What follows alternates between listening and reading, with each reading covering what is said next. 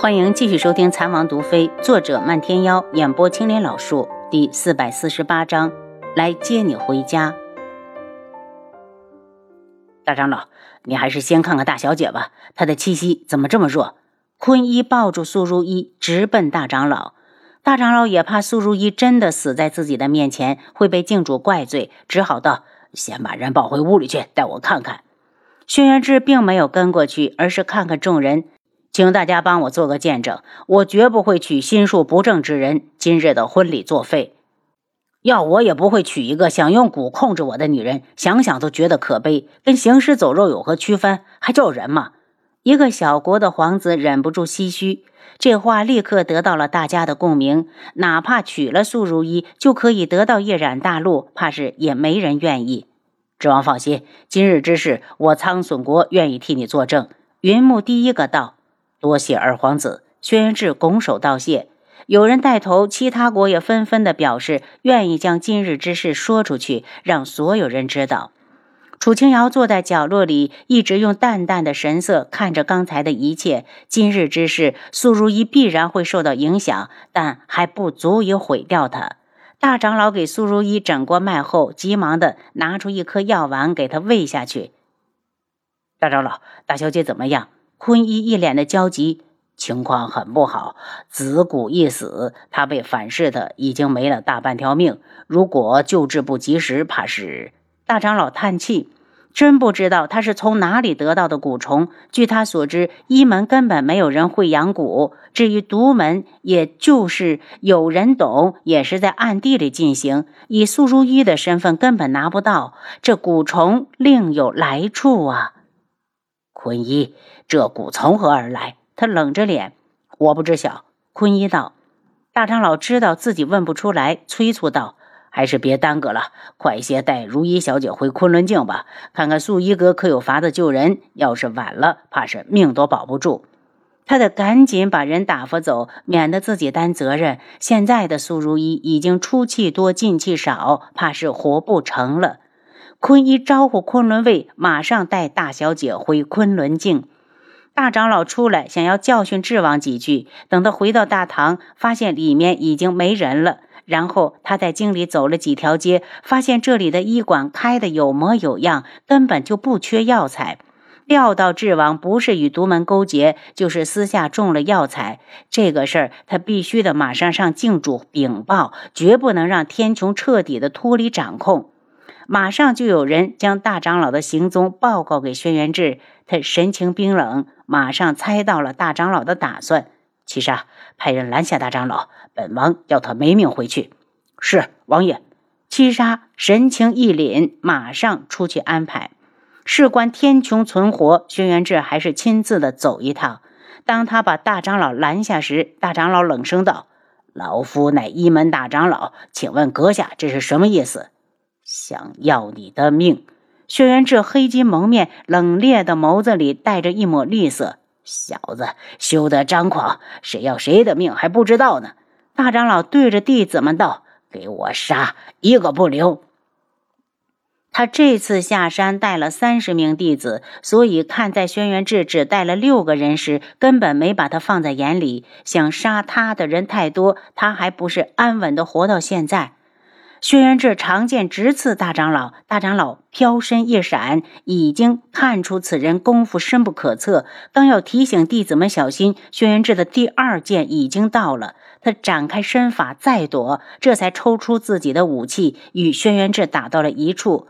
轩辕志是铁了心的要杀他，所以十招之内他已经落了下风。那边的弟子们五个人打一个暗卫，还处处受制，转眼就伤了五人，死了四人。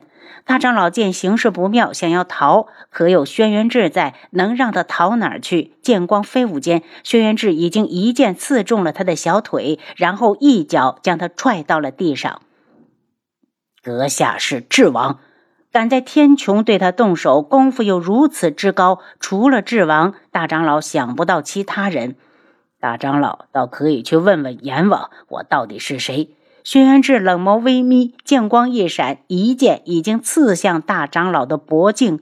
忽然一只飞镖“叮”的一声撞到了剑上，长剑一偏，直接刺进了大长老的口中。只听他惨叫一声，口中一片血肉模糊，然后大长老一张嘴，直接吐出来了一截舌头。你是谁？轩辕志看向一旁，就见一名戴着面具的男子迎面而来，步伐缓慢，犹如闲庭信步。指王，这个人我要了，我保证他回去不会乱说。轩辕志一惊，没想到这人一来就猜到了他的身份。若本王不给呢？他冷声：“你杀了他也没有什么好处，不如送个人情给我。你到底是谁？放了他又不能给本王什么好处。”轩辕志冷笑，他在脑子里迅速的搜索了一遍，好像并没有哪一国有他这一号人物。昆仑镜同无，本王的蛊就是你下的。轩辕志一脸的愤怒。昆仑镜的大小姐跟我要蛊，可我不敢不给。童无眼角带着嘲讽。至于谁给他下的，可跟我一点关系都没有。若是智王真中了蛊，那也是你没有本事，怨不得别人。巧言善辩，轩辕志不打算给他面子，剑尖一指大长老：“智王，天穹因为缺少药材，已经怨声载道，横尸遍地。”童无指了指大长老。就算智王不割掉他的舌头，我也有办法让他闭嘴。那本王就信你一次。轩辕志收了长剑，多谢。童武把满脸是血的大长老夹在腋下带走。至于那些弟子，他早已葬送于暗卫的剑下。王爷，这个童武可信吗？七杀一脸的担忧。他敢害素如一，就证明他和镜主不是一条心。蛊既然是他给的，自己没中蛊，他肯定有法子知道，可他却没管，这不得不让人深思啊！轩辕志回到王府，就见绵姨拿个包袱等在院子里。绵姨，你这要上哪儿去？他问。志儿，这次可是害惨了如一，我要去昆仑镜替你跟镜主请罪。绵姨伸手扶上他的衣袖。是啊，我知道现在说什么都晚了，只希望静主能看在以前的情分上放你一马。绵姨的话，本王不懂，莫非你和静主还有其他的关系？要不然哪来的情分？轩辕志一脸的探究。你别忘了，绵姨出身昆仑镜了吗？绵姨收回手，我是真的对你太失望了。本王同样对你失望。你这次回昆仑镜就别再回来了，我会吩咐暗卫，以后智王府的大门不再会对你打开。绵衣一愣，然后就是大怒：“智儿，你真是太不孝了！我还不是为了你，本王不需要。”轩辕志转身，在你明知道苏如意给我下蛊却不管不问时，本王就没了你这个姨。你走吧，智儿，我娘的仇我不想假于人手，也包括你。绵姨走后，轩辕志在书房站了一会儿，对七杀道：“走，我们去接王妃。”到了春风阁，见无双和云木他们也在，就听云木道：“孙姨娘和云山还没有找到，但我有一种预感，他们母子一定还活着。”那你查过宇文景睿和宇文景胜吗？会不会是他们把人劫走了？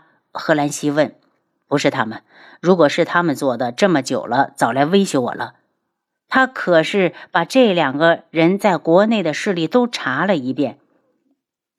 赤哥哥，大长老走了吗？贺兰西第一个看到了轩辕志。嗯，走了。轩辕志看向楚清瑶，歉意的来到他的身边。阿楚，我来接你回家。我们独门的大小姐可不是你招之即来挥之即去的。轩辕志，丫头不会跟你走的。漫天妖挡住楚清瑶。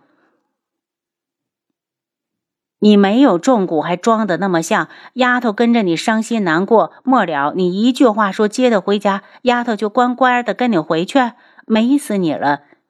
漫天妖，让开！轩辕志与他对视，两人之间的气氛立刻紧张起来，好像下一刻就会大打出手。漫天妖咧了咧嘴，故意无视他。丫头，我们什么时候回独门？父亲还在等着我们呢。等我处理完事儿，然后就动身。